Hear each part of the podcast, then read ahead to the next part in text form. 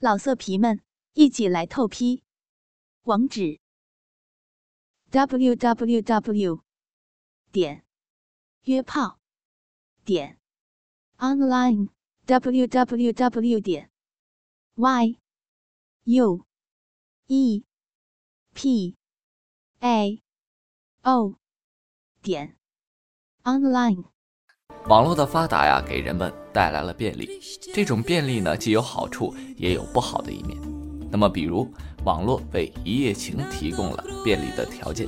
据调查呀，国人发生一夜情的人中，百分之三十四点六是通过网络认识的，其中百分之二十四点四是通过网站聊天室认识的。那么，公众是如何看待一夜情的呢？百分之五十二点八的受访者更倾向于它是。以性为主的感情行为，或者说带有一些感情的性行为，百分之二十六点一的人认为没有感情因素就是纯粹的性的需求，只有百分之十六点一的人认为这是两情相悦、共度良宵，是主要的感情的需求。在对于一夜情的态度上呢，超过半数的人，也就是百分之二十五点八的人选择了不赞同，但是可以理解。有百分之四十二点八的人呢认为这种行为符合人性，赞同；只有百分之四点四的人坚决反对，不能理解。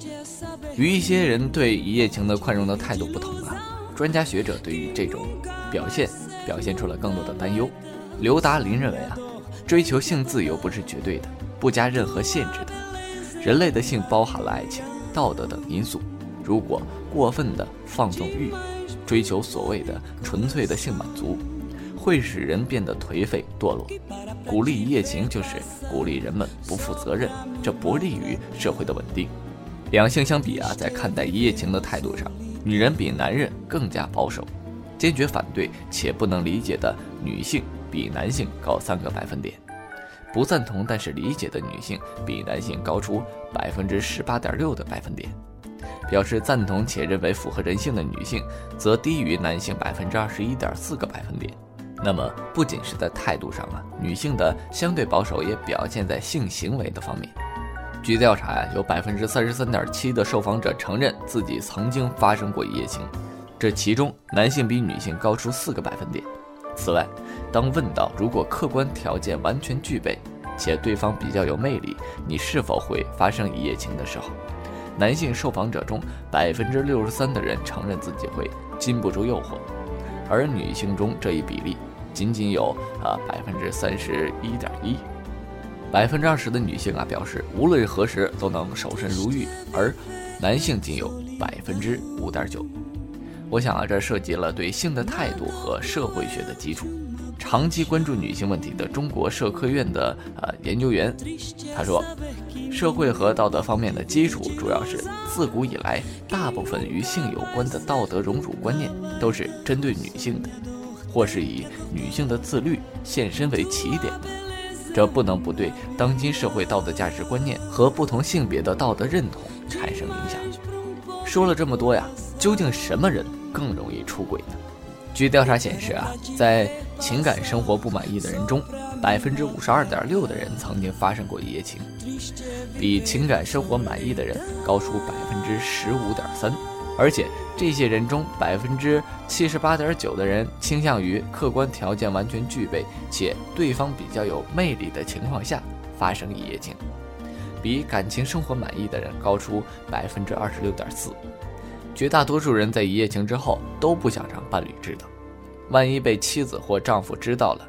他们希望他能够原谅理解，而少部分人觉得呢，只要能维持婚姻关系，原不原谅是无所谓的。如果得知了自己的伴侣有一夜情的行为，人们又会作何反应呢？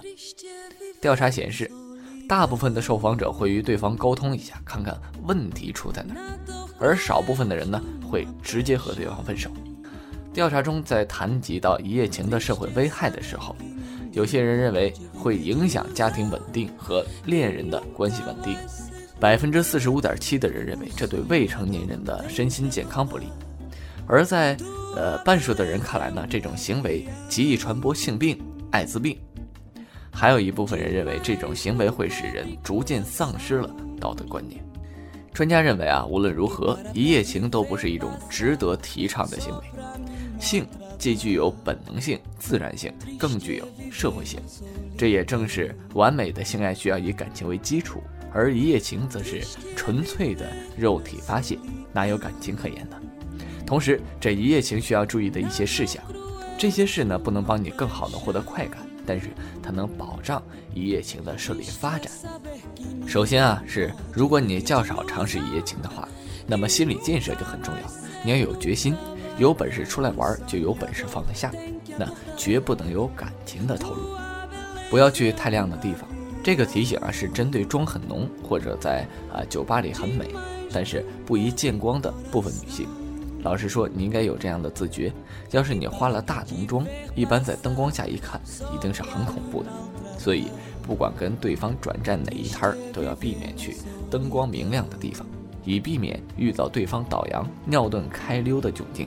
至于地点呢，建议大家选择饭店或者宾馆作为一夜情的地点，因为为了你的安全起见，尽量不要让对方知道你住哪。其次，也不能去他家。谁知道会不会有什么奇怪的设备或者危险呢？况且你们都要发生关系了，既然是你情我愿的，就让男生付过旅馆钱，这是可以的。大家提名以后就不再见面之后，不留姓名电话比较好，一般是用英文的名字，反正就说自己叫什么啊，Honey、Lucy 之类的啊，都可以。出门钓男人之前呢，还要检查一下自己的身体，记得香喷喷的，也不要吃大蒜。穿上美美的成套的性感的内衣，再来最好是自备避孕套，以避免对方不专业没有准备。请不要做那种第二天给人打电话的傻事，那不是出来玩的态度。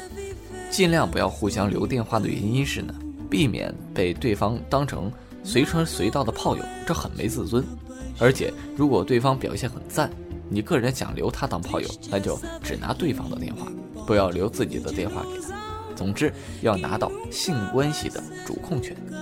虽然理论上这都是高中生应该有的常识，但是还要提醒你，所谓安全性行为是只用全程使用保险套，并不是直到最后一刻才用上保险套。